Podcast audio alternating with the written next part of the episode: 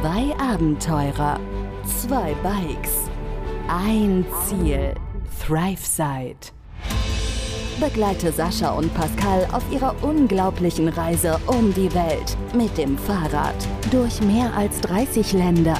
Von Mainz bis Neuseeland. Hier im Podcast ThriveSide. Und damit willkommen in diesem Podcast. Sascha und Pascal waren zu Gast bei Antenne Mainz, haben dort ausführlich gesprochen und damit starten wir in diese unglaubliche Reise. Antenne Mainz. Mein heutiger Gast, beziehungsweise zwei Gäste habe ich, ist männlich. Name? Name Pascal Eckert. Alter? 38. Beruf? Zweiradmeister. Hast du Hobbys?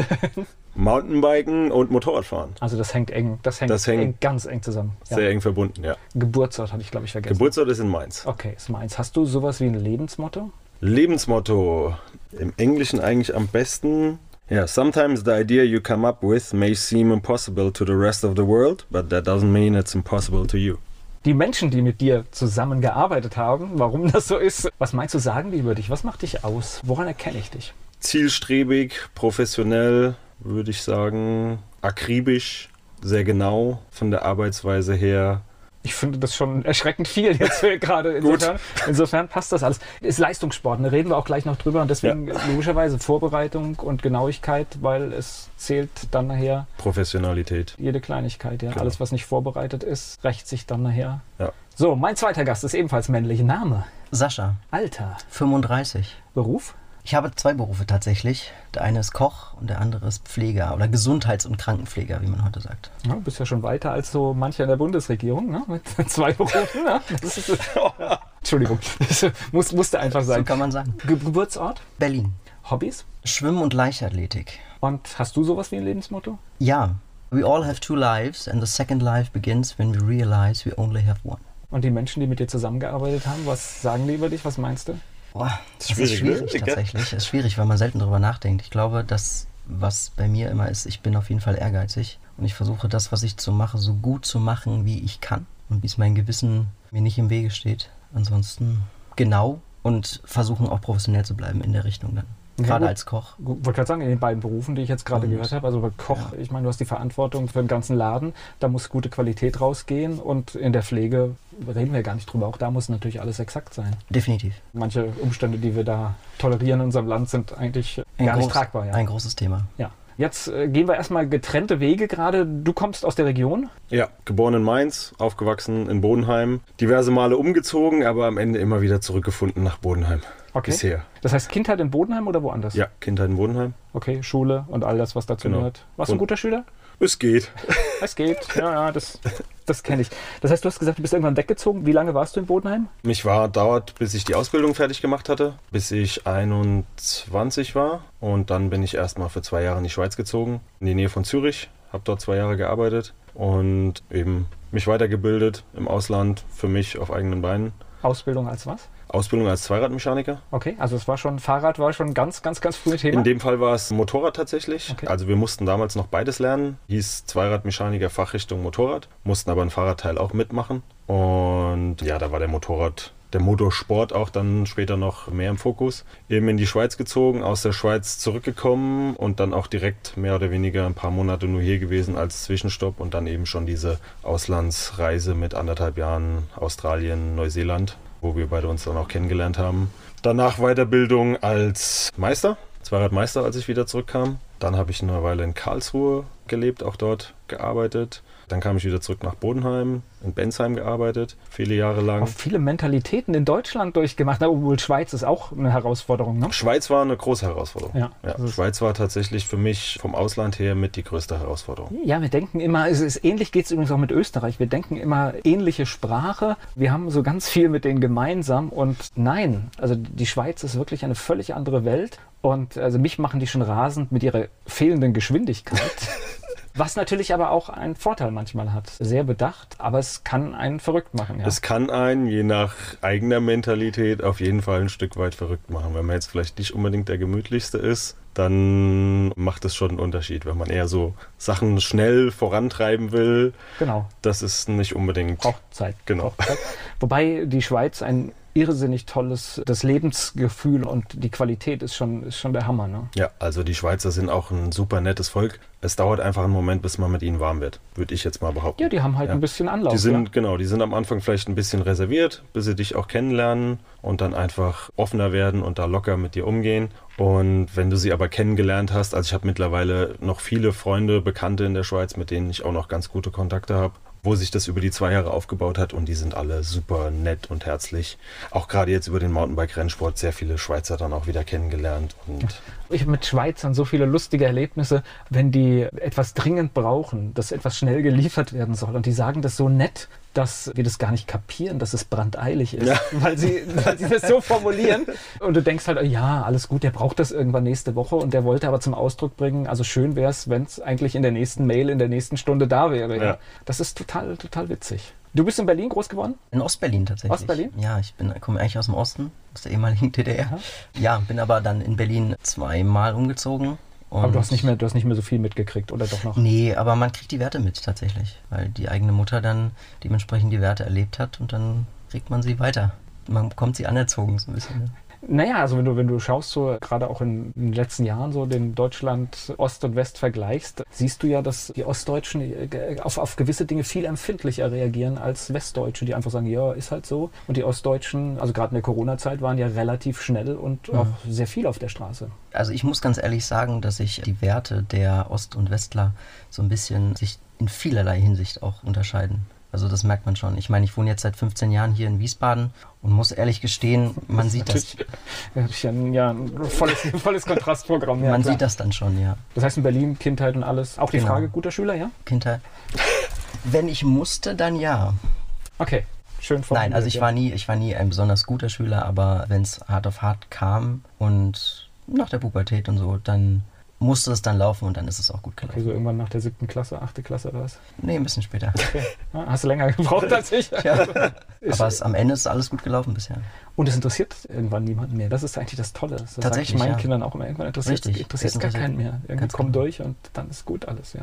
Nach der Schule hast du gewusst, wo das hingeht? Nein. Okay.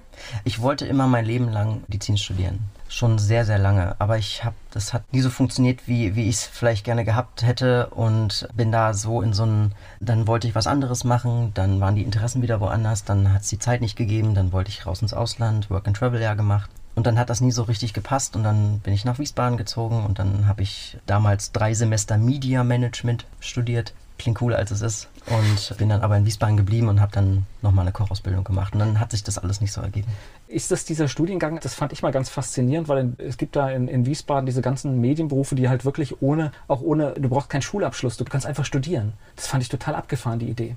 Kenne ich gar nicht. Okay. Also ich brauchte, du brauchst, also du brauchst kein, brauchte einen. Du brauchtest kein Abitur oder sowas. Ich, ich, weiß nicht mehr genau, was es war, aber ich fand, das, fand die Idee ganz gut, weil ich glaube, dass es eine Menge Leute gibt, die später auf die Idee kommen, irgendwas studieren zu wollen und vielleicht nicht so vorne gut waren. Ja, ja gerade die kreativen Berufe. Ne? Ja. Die meisten Leute, die kreativ sind, sind vielleicht in der Schule nicht ganz so, aber dafür halt die Brains in Sachen Entwicklung und ja, Kreativität eben. Also ich, Was hast du da studiert? Ja, man, man lernt so wirtschaftlich, technisch und Gestaltung, so alles so ein bisschen, aber nichts richtig. Ne? Also, also was so, gibt, so ein Allrounder halt. Aber der, ein bisschen da. Man muss dazu sagen, dass der Studiengang auch sehr entwickelt hat in okay. den letzten Jahren. Also damit, da kann ich schon gar nicht mehr mitreden. Es hat sich sehr entwickelt in eine Richtung, mit der ich jetzt momentan, wo ich nichts mehr dazu sagen kann. Weil früher war der Studiengang auf jeden Fall so, komplett was war das noch? Koch habe ich gehört? Pflege? Koch war ich dann acht Jahre. Okay. In Wiesbaden. In guten Häusern tatsächlich.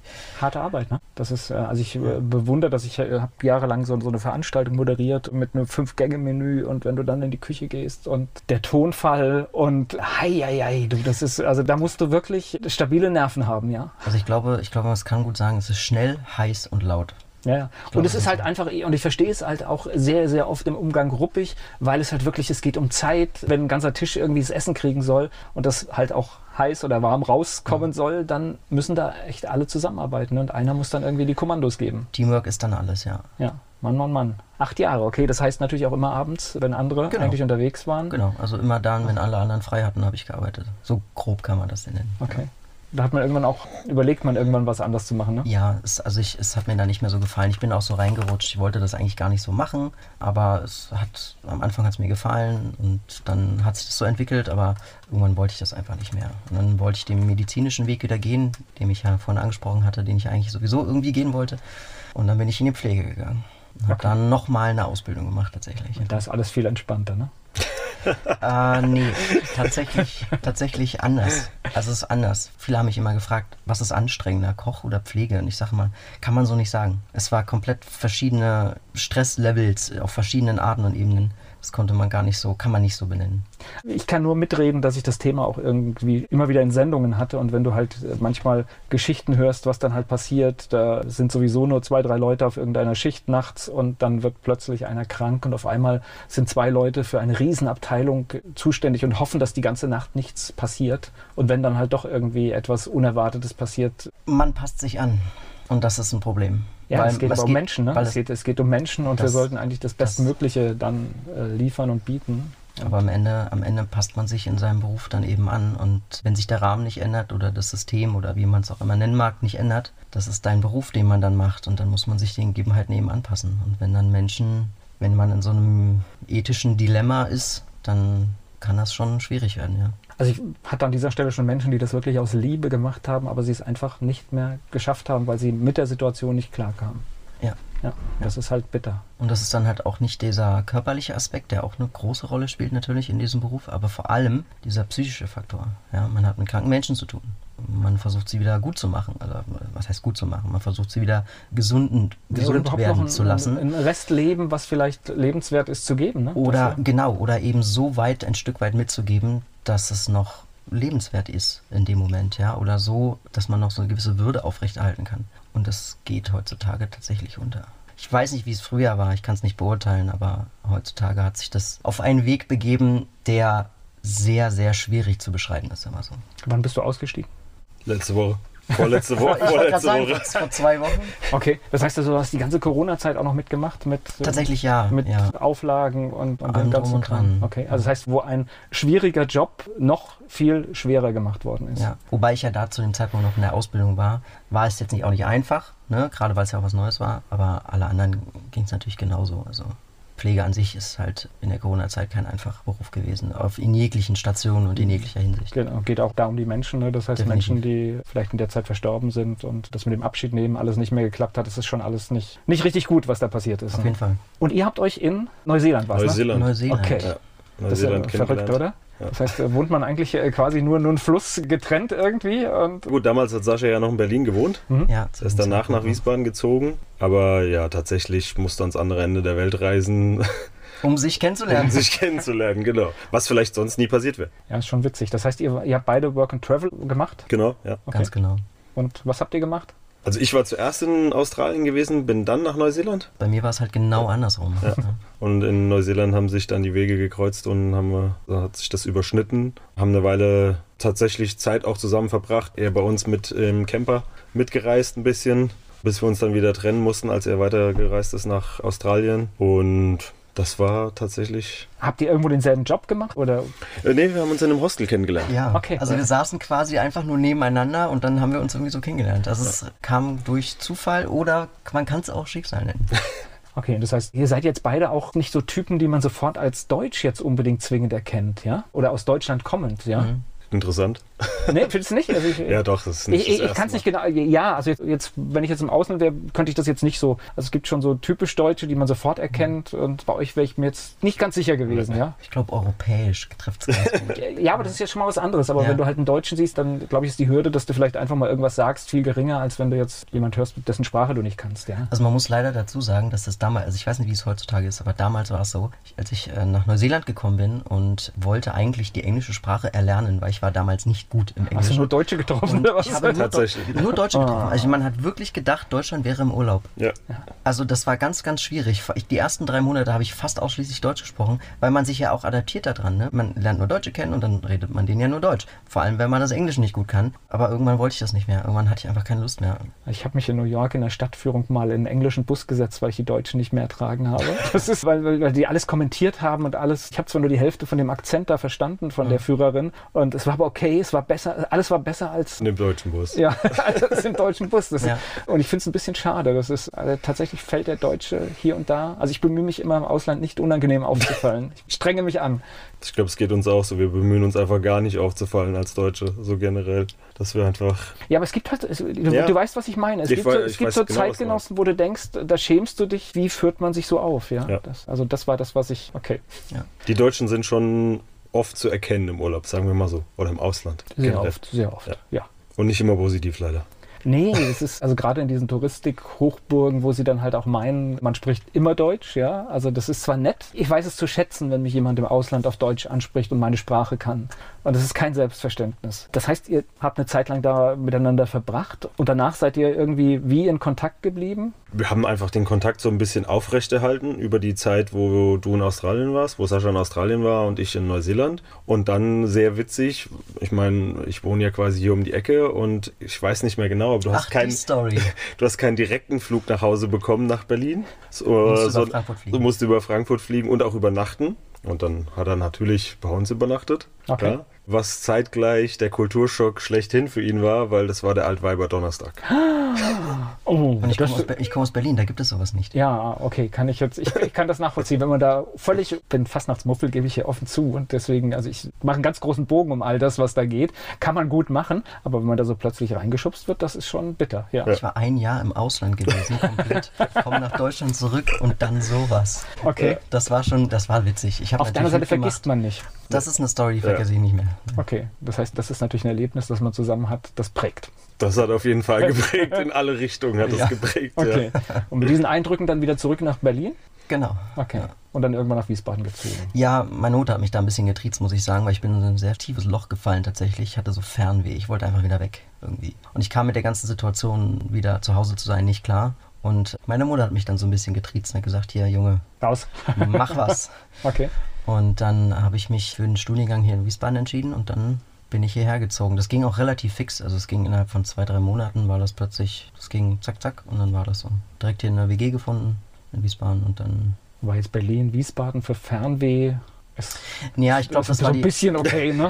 Ja, nee, ich glaube tatsächlich, ich habe mich dann relativ schnell mit diesem, ich habe mich dann sch- schnell damit arrangiert. Ja, Okay. Das ist, Gut, ist erstmal neu. Ne? das ist, genau, es war neu, dann der Studiengang war neu, beziehungsweise überhaupt Studieren war neu, die ganzen Menschen waren neu und dann hat man sich so einfach so angepasst. So, und jetzt seid ihr beide ja nicht umsonst hier, weil ihr habt, so Fernweh ist eigentlich das Stichwort, ihr habt eine ganz schöne Nummer jetzt gerade vor, ne? Wird wahrscheinlich die größte Reise unseres Lebens für uns beide, würde ich jetzt mal behaupten. Voraussichtlich, ja. Wo, wo geht's hin? ha? Es geht tatsächlich von Mainz nach Neuseeland mit dem Fahrrad über zwei Jahre. Okay. Zurück nach Neuseeland. Okay, zurück nach Neuseeland, Zurück nach Neuseeland. Wo, wo, wo alles quasi angefangen hat. Jetzt überlege ich, also erster Gedanke, der natürlich kommt mit dem Fahrrad. Ich überlege jetzt gerade, da gibt es natürlich Hilfsmittel irgendwo, ne? Es, es gibt keine direkte Verbindung, oder? Nein, eine komplett direkte Verbindung gibt es natürlich nicht. Ja. Ja, also hier und da werden wir leider auf das Flugzeug ausweichen müssen oder auch mal eine Fähre, ein Boot, wie auch immer. Okay. Aber wir werden versuchen, möglichst viel auf dem Landweg natürlich einfach zu befahren. Und wie muss ich mir das jetzt vorstellen? Gibt es da einen Plan? Wo geht es los? Wo fangen wir an? Das heißt, du fährst in Mainz raus. Oh, wie weit plant man da? Also wir planen die Route tatsächlich das allererste, was wir geplant haben, weil das war das Aufregendste. Ne? Die Idee wurde ausgesprochen und dann direkt, okay, wo fahren wir denn überhaupt lang? Und dann sind wir gefahren, also quasi im Kopf auf der Route, ne, durch die Welt gefahren, wo könnte man hin? Und haben uns dann auch relativ schnell, glaube ich, für Neuseeland entschieden, so als Punkt. Das nächste war das, nicht, Das war das nicht sogar schon das Ziel? Ich glaube, das war schon relativ früh dann als äh. Zielpunkt klar, ja. Dann haben wir die Route geplant. Und das ist natürlich eine, eine grobe Planung. Also das können wir natürlich so nicht einhalten. Wir wissen ungefähr, wann wir wo sein werden, ungefähr auch so Jahreszeiten technisch. Aber am Ende. Was ja ähm, ganz sinnvoll sich- ist, ne? Das ist ja. Ja, weil man muss es tatsächlich einplanen. Also es gibt keine Jahreszeit, die wir nicht befahren werden. Okay.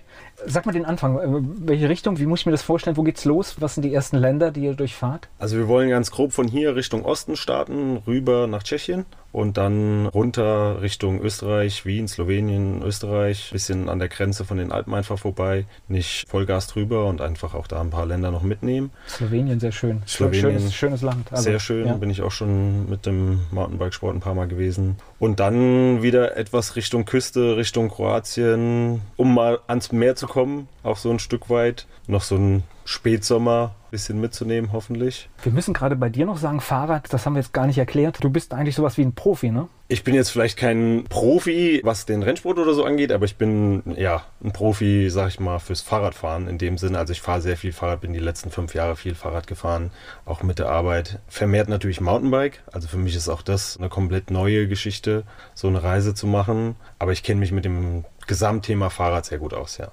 Ist richtig. So, jetzt bei mir tickert jetzt der Kopf. Also das erste, was ich bin eher so der Mensch, der es komfortabel liebt. Das heißt, ihr könnt ja nur spärlich Dinge mitnehmen, oder? Das ist so, ja.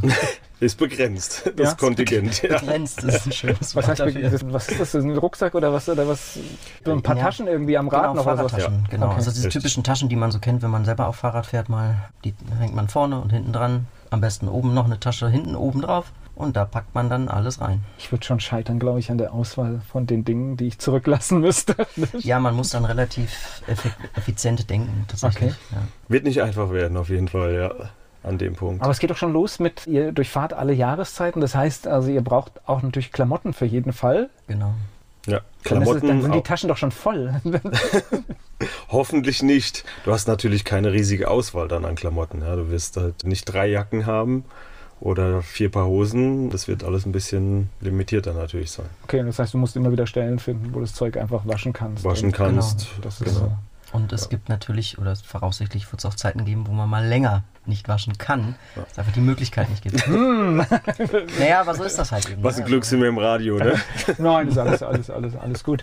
Und fangen wir jetzt nochmal so ganz vorne an. Das heißt, wenn ich mir vornehme, zwei Jahre aus meinem bisherigen Alltag zu verschwinden, dann heißt das, das ist eine Menge Zeugs, was da vorbereitet werden muss. Keine Ahnung, wir haben im Vorgespräch gerade Wohnungen im Prinzip auflösen, weil ihr im Prinzip so die Brücken auch fast schon so ein bisschen weghaut gerade, ne? Ja, ja, weil für uns auch eigentlich gar keine andere Option besteht, eine Wohnung aufrechtzuerhalten. Also den Gedanken haben wir relativ schnell. Ja, weil da äh, müsstest du schon wieder gucken, wo kriegst du zwei Jahre das Geld her und äh, das ja. Geld untervermieten, du musst dich damit behängen, äh, wenn du irgendwo unterwegs bist. Du hast vielleicht auch nicht immer die besten Verbindungen. Du kannst dann nicht äh, direkt zeitnah reagieren, wenn irgendwas sein sollte. Also das macht, haben wir gleich schon von Anfang an entschieden, macht für uns eigentlich keinen Sinn. Und man ist im Kopf auch nicht so frei. Ja. Weil man hat im Hintergrund immer noch, da ist was. Ja. Und das also ist das, was einen nicht so vielleicht nicht ganz so leicht fahren lässt. umso weniger hier zu Hause noch vorhanden ist, umso besser. Ich bewundere euch ein bisschen, muss ich dazu sagen. Ich finde diesen wirklich diesen Cut zu machen, finde das ziemlich mutig. Also ich finde das wirklich stark. Ja. Es ist leider Gottes auch ungleich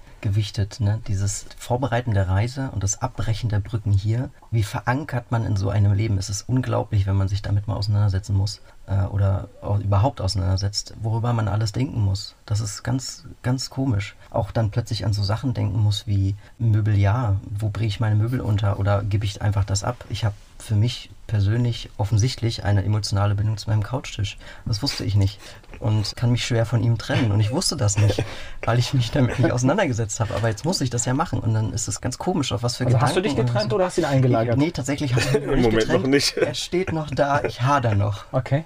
Ja, aber äh, es muss doch eine Option geben, den einzulagern, die irgendwie halbwegs vernünftig ist, oder? Ja, das Ding ist auf der einen Seite, ne, man will natürlich auch schauen, dass man das, was man abgibt, am Ende auch, braucht man es am Ende noch? Ich meine, das, was wir machen, ist spärlich reisen und viel erleben und natürlich auch Kulturen kennenlernen, die auch nichts haben. Und ich glaube, dass so ein Gedankengang da sich in Gang tritt und dass man nach zwei Jahren einfach wiederkommt und man denkt, brauche ich überhaupt einen Couchtisch? Also, dass man solche Gedanken natürlich auch noch Ja. hat. Ne?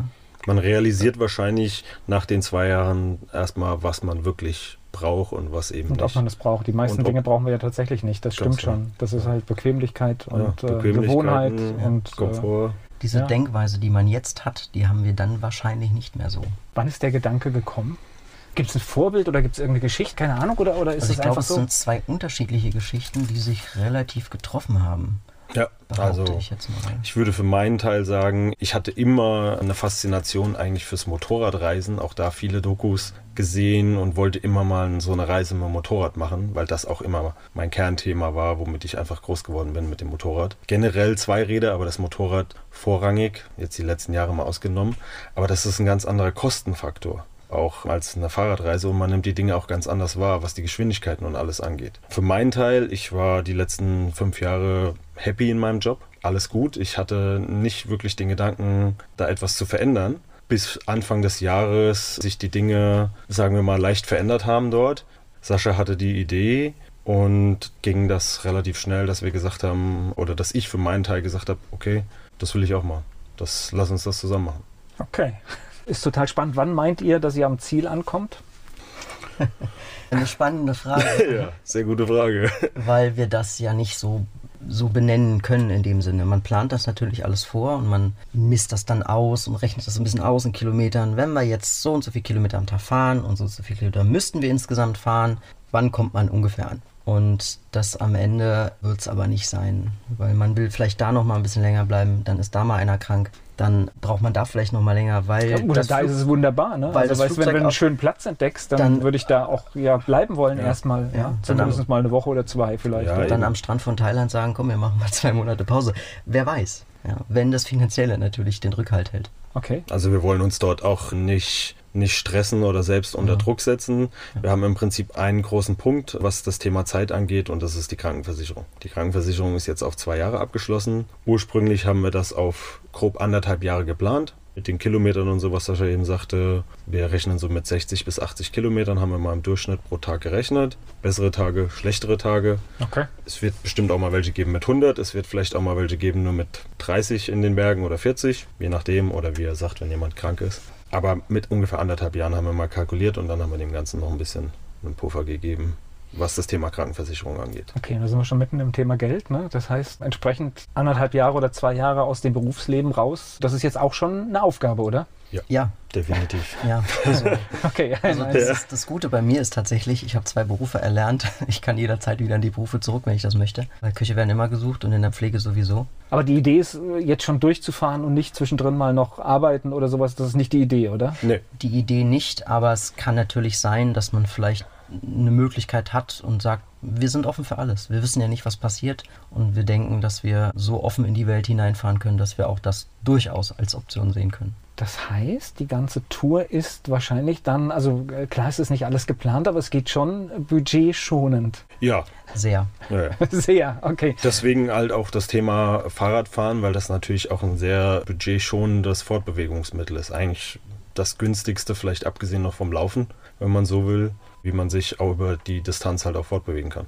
Okay, aber ich denke jetzt so einfach, das heißt, ihr zeltet wahrscheinlich viel. Genau. Und Ja. Aber es gibt natürlich auch Möglichkeiten wie Couchsurfing, das ist ja wahrscheinlich auch ein Begriff. Sowas gibt es auch in der Fahrer-Community, es nennt sich Warm Showers. Das ist auch so eine ja, App-Seite, wie man es nennen mag. Und die kann man dann auch besuchen und da gibt es dann auch Leute, die sich dann dafür an. sich dann freuen, wenn ihr beide kommt. Genau, das ist Ja. dann alles kostenlos Okay. quasi. Ja, ist cool. Und dann lernt man sich vielleicht auch kennen. Vielleicht hat man auch dann einen Abend, sagt, hier komm, ich zeige euch nochmal die Stadt, in der wir dann da gerade sind. Und auf der anderen Seite ist es natürlich auch ein Geben und Nehmen. Wir fahren da hin und wir sind dann da. Und wenn wir mal wieder irgendwo sein sollten und eine feste Bleibe haben und der Kollege, bei dem wir dann da waren, kommt, dann kommt er und macht dasselbe dann, was wir bei ihm gemacht haben. Ne? Also Das heißt aber, das Mobiltelefon spielt schon eine Rolle, weil logischerweise werdet ihr immer wieder an Orten sein und dann anfangen, erstmal zu planen, wie geht der nächste Tag. Ja, ja also ganz ohne wird es nicht, wird's nicht funktionieren. Nee, das werden wir schon brauchen, auch einfach um die Kommunikation auch ein bisschen, sei es nach Hause aufrechtzuerhalten oder wie du sagst, planungstechnisch, Kommunikation mit eben Leuten von Warm Showers zum Beispiel, für mal einen Host zu kontaktieren. Habt ihr einen Platz für heute Abend oder für übermorgen, dass man das einfach alles ein bisschen timen kann. Also das werden wir schon brauchen, auf jeden Fall. Ich denke jetzt hier, da, da sieht man wieder, wie, wie verkommen wir eigentlich sind. Ich, ich habe schon überlegt, scheiße, da braucht man auch Strom fürs Mobil. Das heißt, man muss wirklich immer gucken, wo man irgendwie, aber die Campingplätze haben ja die Möglichkeiten auch. Zur Not eine Powerbank ne, mit Solar. Hm? Richtig. Ja, ja, also das sind Es gibt gar nicht so viele Campingplätze, wie man denken mag. Also wir versuchen wirklich sehr unabhängig oder autark quasi ja schon zu sagen, hier, wir haben unsere, unser Solarpanel, wir haben unsere Powerbanks. Das passt doch gar nicht rein. Das Solarpanel.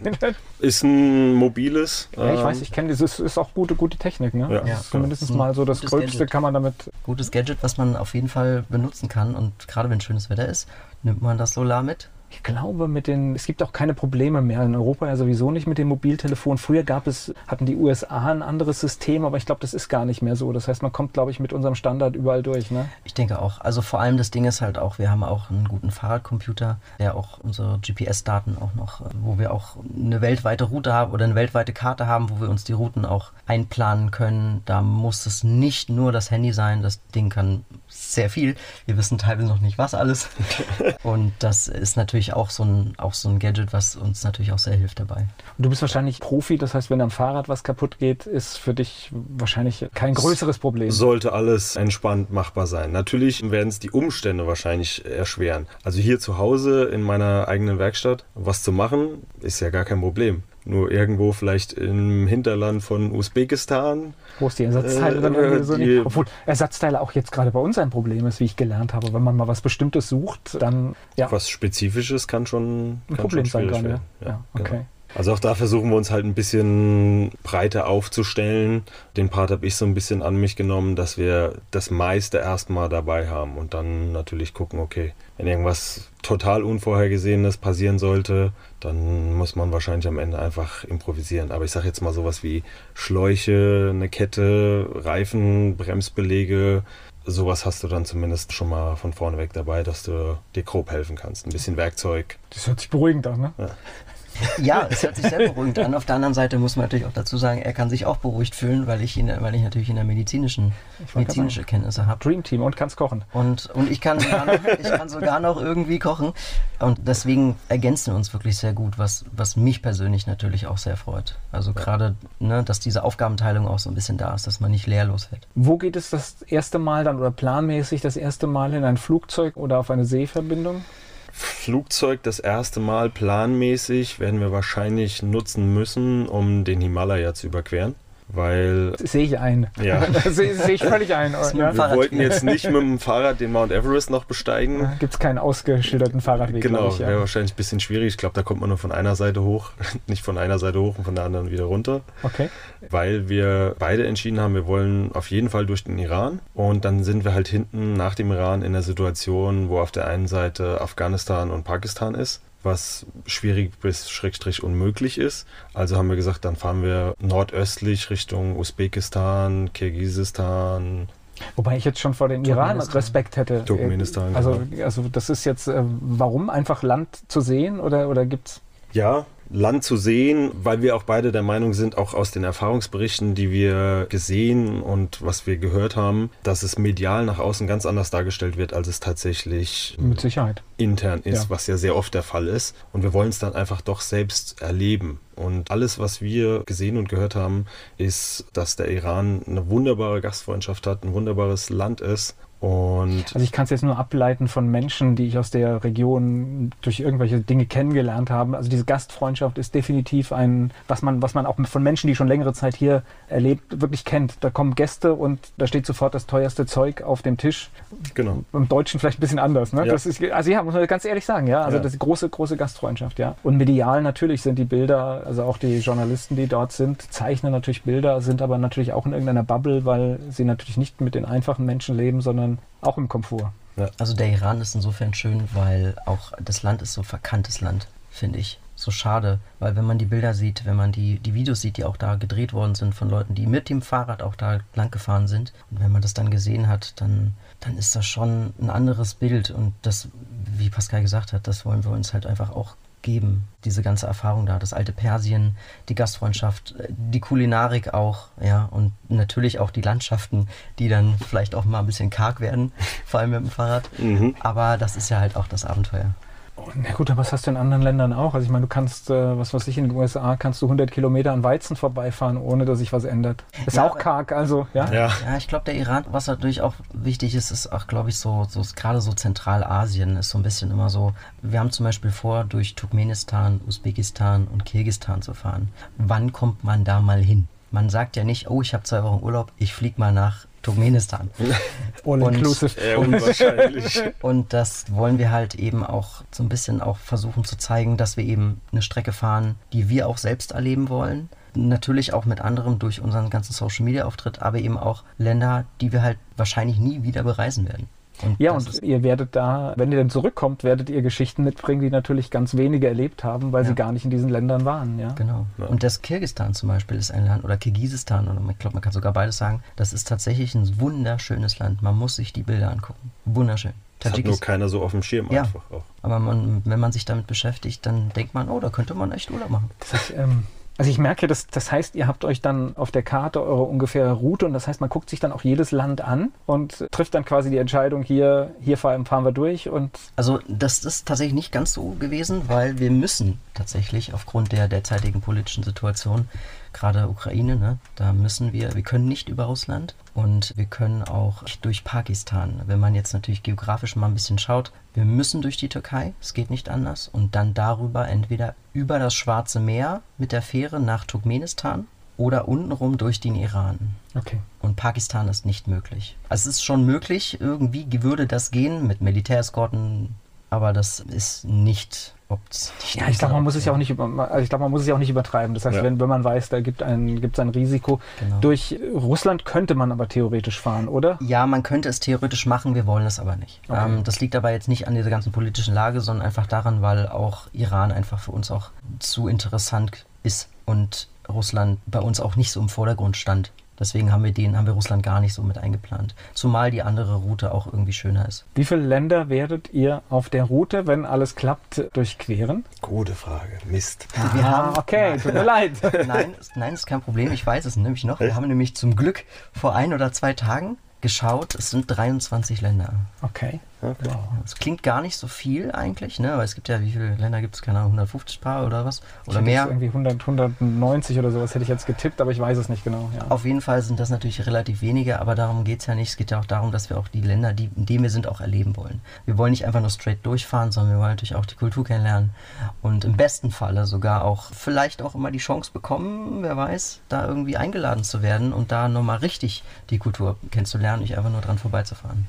Das ist ja das, was wir alle mit unseren Standardurlauben eigentlich nicht erleben. Ne? Das heißt, dann, obwohl es oft einfach ist, ist es manchmal nur in die Nebenstraße das Restaurant zu nehmen und schon hat man das Leben. Ne? Ja. Das ist, geht, ja. geht, manchmal ganz einfach, aber wird halt oft nicht gemacht. Ja. ja, also Weltreise mit dem Fahrrad ist definitiv nicht 5 Sterne plus. okay. Das heißt, Budget, das heißt, du, du hast dann auch vor zu kochen, das heißt irgendwo in der freien genau. Natur? Okay. Also ich habe nicht nur alleine vorzukochen. Natürlich. Aber ich, aber ich werde das ja voraussichtlich dann auch viel übernehmen. Okay. Und dann halt gucken, ich beschäftige mich auch selbst viel mit Ernährung und deswegen habe ich da so einen relativ guten Umblick, was wir auch zu uns nehmen müssen, weil wir werden sehr viel verbrennen an Kalorien und das wird ein schwieriges Thema werden, die Kalorien zu füllen und natürlich auch nicht leer zu füllen, sondern eben auch so ein bisschen, ja, damit man jetzt nicht, ich sag ja, mal, auch gesund bleiben. Das heißt, man genau. muss auch gucken, dass alles äh, ist genau. ja sowieso in der normalen Ernährung schon schwer, alles richtig zu machen, ja. Damit man nicht in so eine Mangelernährung einfach ja. auch einfällt. So das Drei-Gänge-Menü dann abends? Wenn es die Möglichkeit gibt. Anspruchsvoll wird es nicht, aber warum denn nicht? Auf jeden Fall Nachtisch. Finde wichtig, ja. ne? Oder? Nachtisch ganz wichtig ja, bei mir. Ja. Sehe ich auch so. Ist wichtig, ja. ja, bei mir jetzt eher nicht so. Das ist, das ist schon, ich esse auch deinen Nachtisch noch mit. Sehr gut. Das heißt, du, du machst dir schon richtig Gedanken, was, wie, wo und. Ähm ja, also schon. Also ich versuche mir schon darüber Gedanken zu machen, weil ich will nicht erst einfach losfahren und mir dann darüber Gedanken gemacht haben, weil es wird jeden Tag, wenn es neue Eindrücke geben. Gerade am Anfang. Es wird ungewohnt sein, es wird neu sein. Es werden Probleme kommen am Anfang schon, die man vielleicht gar nicht so jetzt bedacht hatte vorher. Und deswegen will ich im Vorhinein schon wenigstens nicht leer losfahren, sondern mir schon wenigstens einen leicht groben Plan mehr erarbeitet haben. Zumindest nur im Kopf. Wo ich mir das toll vorstelle, wenn du dann irgendwie im Iran die frischen Sachen vielleicht auf irgendeinem Markt kaufst. Dass ich, ich stelle mir das äh, schon, also ich glaube, das könnte hochinteressant sein. Auf ja. jeden Fall. Ich versuche da das so zu machen, dass es natürlich auch schmeckt, aber auf der anderen Seite muss es ja nicht nur mir schmecken. Aber wir kriegen das schon hin. Am Ende ist es, am Ende ist es ja wichtig, dass wir nicht wirklich nicht leer ausgehen. Das ist wichtig, dass wir nicht mit leeren Kalorien losgehen, sondern dass wir wirklich versuchen, eben wie eben gesagt, halt alle Vitamine und Mineralstoffe so gut zu uns zu kriegen, dass wir am Ende noch unsere 60 bis 80 Kilometer am Tag fahren können. Mein Gott, Krankenversicherung, Handy haben wir schon, es ist verrückt, Tour ist geplant. Und was ich echt bewundernswert finde, ist äh, dieses so loszufahren ohne, also normalerweise man fährt und weiß, man kommt zurück, ne? Ja. Da hatten wir auch lustigerweise die Tage drüber gesprochen, weil wir fahren ja dann aus Mainz los an dem Tag eben. Und ich meine, wenn man dann mal jetzt schaut, 50 bis 80 Kilometer, an dem Tag werden es vielleicht nicht die 80 werden, weil wir haben ein bisschen einen kleines Happening, sag ich mal, wenn wir dort losfahren. Also werden nicht morgens um 8 äh, dort wegkommen, sondern vielleicht einen Tick später so. Und dann, wenn man mal schaut, 50 Kilometer im Umkreis, dann kommen wir vielleicht, wo kommen wir dann hin? 50 Kilometer östlich von Mainz. Ja, irgendwo ein bisschen hinter Darmstadt oder so die Ecke. Aschaffenburg oder so. Aschaffenburg, ja. so in dem Dreh. So. Und das ist eine halbe, dreiviertel Stunde mit dem Auto. Ja, aber du fährst halt danach nicht mehr zurück, ja klar. sondern nur noch weiter. Und da ist ja alles noch vertraut. Auch der nächste Tag wird noch sehr vertraut sein und wahrscheinlich auch Österreich, Slowenien oder sowas. Ja. Das ist ja auch, hat man schon mal gesehen, ja. Ja. Aber dann fängt es halt an irgendwann, Da fängt es dann an, spannend zu werden, genau. ja. Was sagt die Familie? Oh. Oh, heißes Thema. Das ist ein schwieriges Thema. Also, also von meiner Seite aus ist es natürlich jetzt, es steht nicht die unglaublich große Begeisterung im Raum. Ist es nicht. Man, Ja, also das ist aber Angst. Also ich meine, das verstehe ich ja auch. Ich Das heißt, die, die, aber das ist ja, also es gibt ja zwei Ebenen. Zum einen zu sagen, wow, was für ein Abenteuer, und zum Ja. anderen Angst haben um jemanden, der, der sich auf den Weg macht. Also es sind Sorgen und Ängste sind da. Ja, und die sind da und die sind auch vollkommen berechtigt und das ist auch alles okay so. Es ist halt eben, es ist, ich sag mal so, die Begeisterung von Freunden ist ein bisschen höher teilweise, ne, als teilweise in der Familie. Vielleicht ein selber. bisschen Neid Meine auch. Familie Also- ist nicht allzu groß, muss ich gestehen, aber nichtsdestotrotz ist es am Ende einfach gut, dass man im Hintergrund einfach Unterstützung hat, dass man gute Worte bekommt, dass man sagt, komm, ey, geile Nummer, wenn ich damals genauso jung gewesen, hätte ich es genauso gemacht. Oder ähm, wenn ich es heute noch könnte, würde ich es genauso machen. Und solche, solche Sätze bauen einen dann natürlich auch auf Unterstützen. Ja, aber wie gesagt, ich glaube, diese Ängste und, und Sorgen kann man ja auch, auch verstehen, wobei die haben wir auch alltäglich und ich muss feststellen, die meisten Sachen treten ja gar nicht ein. Ja, Wir machen uns Gedanken über irgendwas und es, äh, dann passiert, ich sag mal, dann dann ist es nachher irgendwie eine blöde Reifenpanne oder sowas, die einen aufhält und gar nicht irgendwie die große Gefahr, ja. die meisten Ängste entstehen oder sind im Kopf vorhanden und teilweise oder großteils einfach auch unberechtigt, weil sie für wahrscheinlich nie so eintreten. Das ist das medial geprägte. Man sieht das immer nur im Fernsehen oder von außen, aber man selber hat es vielleicht sogar nie erlebt und wir werden es wahrscheinlich auch nie erleben. Wenn du so, so schaust, es gibt auf, auf YouTube gibt es Menschen, die, die auch äh, ihre, ihre Reisedokus machen, sich in Gebiete reinwagen, wo alle anderen großen Bogen machen, in irgendwelche armen Regionen und wirklich da reingehen mit den Menschen. Also ich, ich, ich glaube, wenn du offen und mit guten Gedanken irgendwo hingehst, ich glaube, passiert relativ wenig. Das Interessante ist, dass viele Leute, die auch das hier gemacht haben, gerade Reisende, die auch mit dem Auto, mit dem Motorrad und selbst auch gelaufen sind und dann eben halt auch mit dem Fahrrad gefahren sind, sagen, dass das Fahrrad selber nochmal ein komplett andere, man wird anders wahrgenommen. Wenn man mit dem Fahrrad fährt, als wenn man läuft oder mit dem Motorrad fährt, weil man hat, man ist nicht zu schnell, man ist nicht zu langsam, man hat eigentlich alles auf dem Ding drauf und man kann den Leuten Ob winken. alle, das werdet ihr sehen, ob ihr alles drauf habt. Ja, das werden wir sehen. Wir, vielleicht müssen wir noch aussortieren. Und auf der anderen Seite, man kann winken, man kann mit den Leuten sprechen, man ist also nicht zu schnell unterwegs oder auch zu langsam, sondern man hat eine, eine gute Geschwindigkeit, um durchzufahren. Also man wird mit dem Fahrrad tatsächlich anders wahrgenommen und das haben wir jetzt schon ganz, ganz oft gelesen und gehört. Ja, ich finde einfach auch dieses, äh, diese Geschwindigkeit, mit der man auch irgendwo wieder wegkommt, wenn man da nicht sein möchte. Ich finde, das hat auch eine hohe Attraktivität für mich einfach, wenn ich jetzt so überlege. Ja. Ja, ich glaube, die Leute nehmen das dann auch einfach direkt wahr, dass man ein Reisender ist, wenn sie das Fahrrad allein schon sehen. Beim Motorrad mit einem Helm ist vielleicht noch nicht mal direkt ersichtlich, okay, woher kommt die Person überhaupt. Bei einem reinen, wenn man zu Fuß unterwegs ist, bist du vielleicht auch eher so ein klassischer Tourist, aber die Leute nehmen wahr, okay, ab einem gewissen Punkt, du kommst nicht von dort, aber du bist mit dem Fahrrad irgendwie dahin gereist und das hat, glaube ich, eine ganz andere Attraktivität für die Menschen vor Ort, dann auch mit einem in Berührung zu kommen und vielleicht auch mal mit einem ein paar Worte zu wechseln, in welcher Sprache auch immer das dann stattfindet. Hey, woher kommst du? Und, Ja. ne, und das, das kann alles auf dem Fahrrad passieren. Ja, die was halt, Geschichte. was halt abgefahren ist beim Fahrrad, ist halt, dass auch der Weg, also na klar, du weißt, wo du ungefähr hin willst, aber der Weg entsteht ja auch erst, ja, welche Straße du jetzt nimmst, ob du hier noch einen Bogen fährst, das sind ja alles Sachen, die man so, so spontan entscheidet. Also ich merke das, seit ich, also aber nicht mit eurer Leistung, also nicht, äh, und, und elektron, äh, elektrisch unterstützt, aber in dem Moment, wo man das Fahrrad als Verkehrsmittel nutzt, dass man auf einmal in Straßen kommt, die man vorher nicht gesehen hat. Und das ist halt, und ich glaube, das ist schon, also hochattraktiv, gerade wenn man halt in einem fremden Land durch irgendwelche Gässchen fährt. Ja. Ja. Und das passiert dir hier in der Heimat schon. Ja, ja, es, Es, es geht hier. Das heißt, du Ja. musst manchmal nur neben der Hauptstraße fahren und dann siehst du Sachen, denkst du, wow. Also konnte ich mir gar nicht vorstellen, ja. Und das Ja. ist schon, wow. Macht ihr trotzdem euch Gedanken über das Zurückkommen? Relativ wenig tatsächlich. Also ich für meinen Teil ziemlich wenig, weil im Moment ist es noch total der Fokus, überhaupt erstmal loszukommen und noch so viel zu tun, bis der Punkt überhaupt mal eingetreten ist. der Tisch ist. muss noch geklärt werden. genau, der Tisch muss unbedingt noch geklärt werden. Bei mir, bei mir ist es nicht der Tisch, aber bei mir sind es auch die eine oder andere Sache, die da noch geklärt werden muss. Und dann erstmal reinzukommen in die Reise, das wirklich anzunehmen, zu verinnerlichen, das wird auch ich sag jetzt mal, gefühlt zwei, drei Monate dauern, bis man überhaupt einfach mal da reinkommt und das wirklich dann lebt und dann gewiss den Alltag dann auch eben lebt. Und dann anderthalb, zwei Jahre, bis man wieder zurückkommt. Also das ist so weit entfernt, da mache ich mir im Moment keine Gedanken. Das Einzige, worüber wir uns auf jeden Fall Gedanken gemacht haben, ist, dass wir auf keinen Fall, wenn wir zurückkommen, das ist ja auch noch nicht wenn. Das, das, darf, jetzt, das darf jetzt die Familie vielleicht nicht hören. Optional. Na, naja, ich meine, es muss einem ja bewusst sein, wenn ich mich auf eine Reise begebe, ich habe so, so viele Eindrücke und natürlich macht es etwas mit, mit genau. euch und äh, selbst ja. wenn ihr zurückkommt, habt ihr euch natürlich verändert.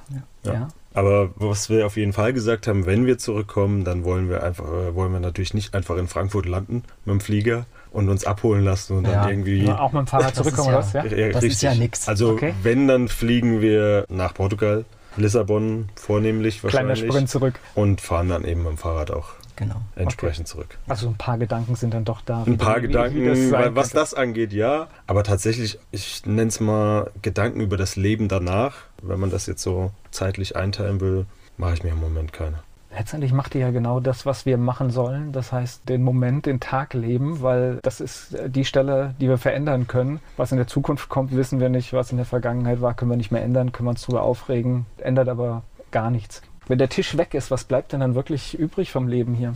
Das ist nicht viel, ne? Also diese Dinge, also ihr müsst ja dann wirklich aussortieren, was, was ist, was will ich wieder haben irgendwann vielleicht. Und äh, das habe ich schon öfter gehört. Das, es bleibt dann, eigentlich meistens ist es so eine Kiste, die übrig bleibt, ne? So mit den richtig wichtigen Dingen. Ein paar Fotos, ein paar Dokumente und. Emotionale Bindungsstücke. Hier äh, vielleicht das eine oder andere, wobei man sich auch da natürlich von Dingen trennen muss, wo man vielleicht meint, eine emotionale Bindung zu haben, aber. Vielleicht ein Foto machen. Genau. Aber ansonsten, ja, das ein oder andere Dokument, klar, wird mit Sicherheit hier zurückbleiben. Aber ja, du hast schon recht. Also vieles nicht. Also bei mir sind es die Bücher. Ja.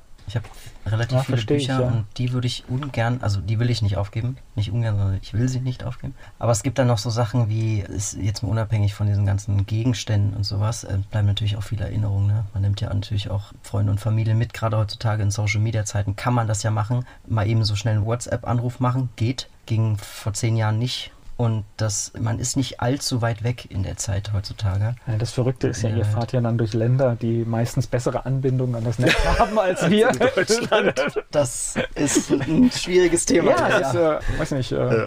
keine Ahnung, wo es da noch äh, im Osten durchgeht, aber die, die Länder haben alle Top-Netze und das bis ins letzte kleine Dorf. Ja. Aber am Ende sind es am Ende sind's, ähm, Erinnerungen und Erfahrungen, die man hier gesammelt hat im Laufe der Zeit.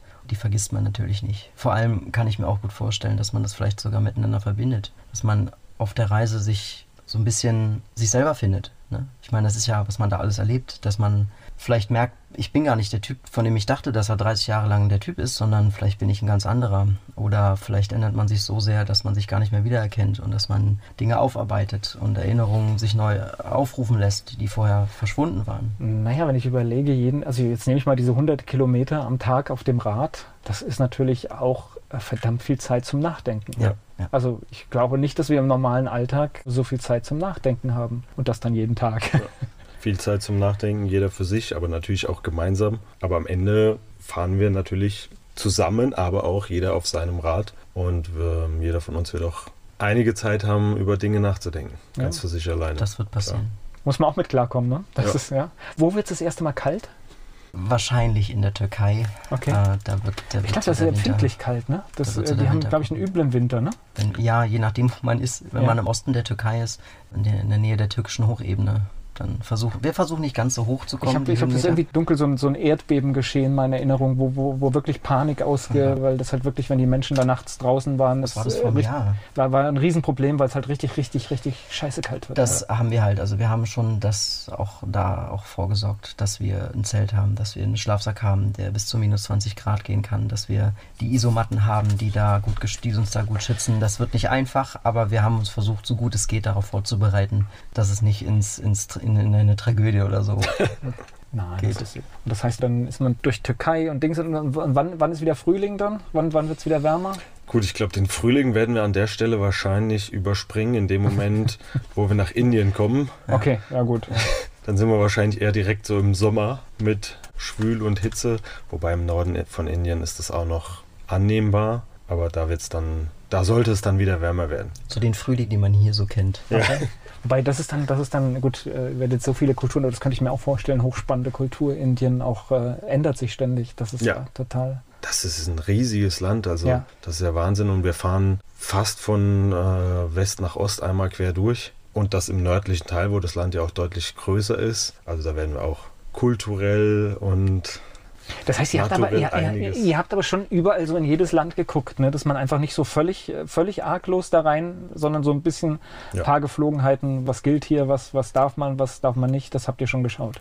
Ja, also was heißt das jetzt nicht aktiv so geschaut, sondern eher darum, wie ist gerade die politische Lage, wie können wir überhaupt da lang reisen, wie zum Beispiel in Myanmar. Wir würden gerne durch Myanmar fahren, um nicht nochmal fliegen zu müssen. Können wir aber nicht. Es ist momentan eine Militärdiktatur und wir können da leider nicht durch. Es geht nicht. Deswegen müssen wir fliegen. Innerhalb von Indien quasi rüber nach Vietnam. So ist die Route. Wir müssen fliegen. Wir können nicht rüber. Wir könnten schon, wir wollen nicht durch China. Ansonsten, da waren wir uns relativ schnell einig. Aber grob gesagt, ja, wir haben schon geguckt, dass wir in den Ländern auch klarkommen. Gerade mit den Visa auch. Ja. Okay. Wobei ich könnte mir jetzt vorstellen, dass China auch ein Hammer ist, oder?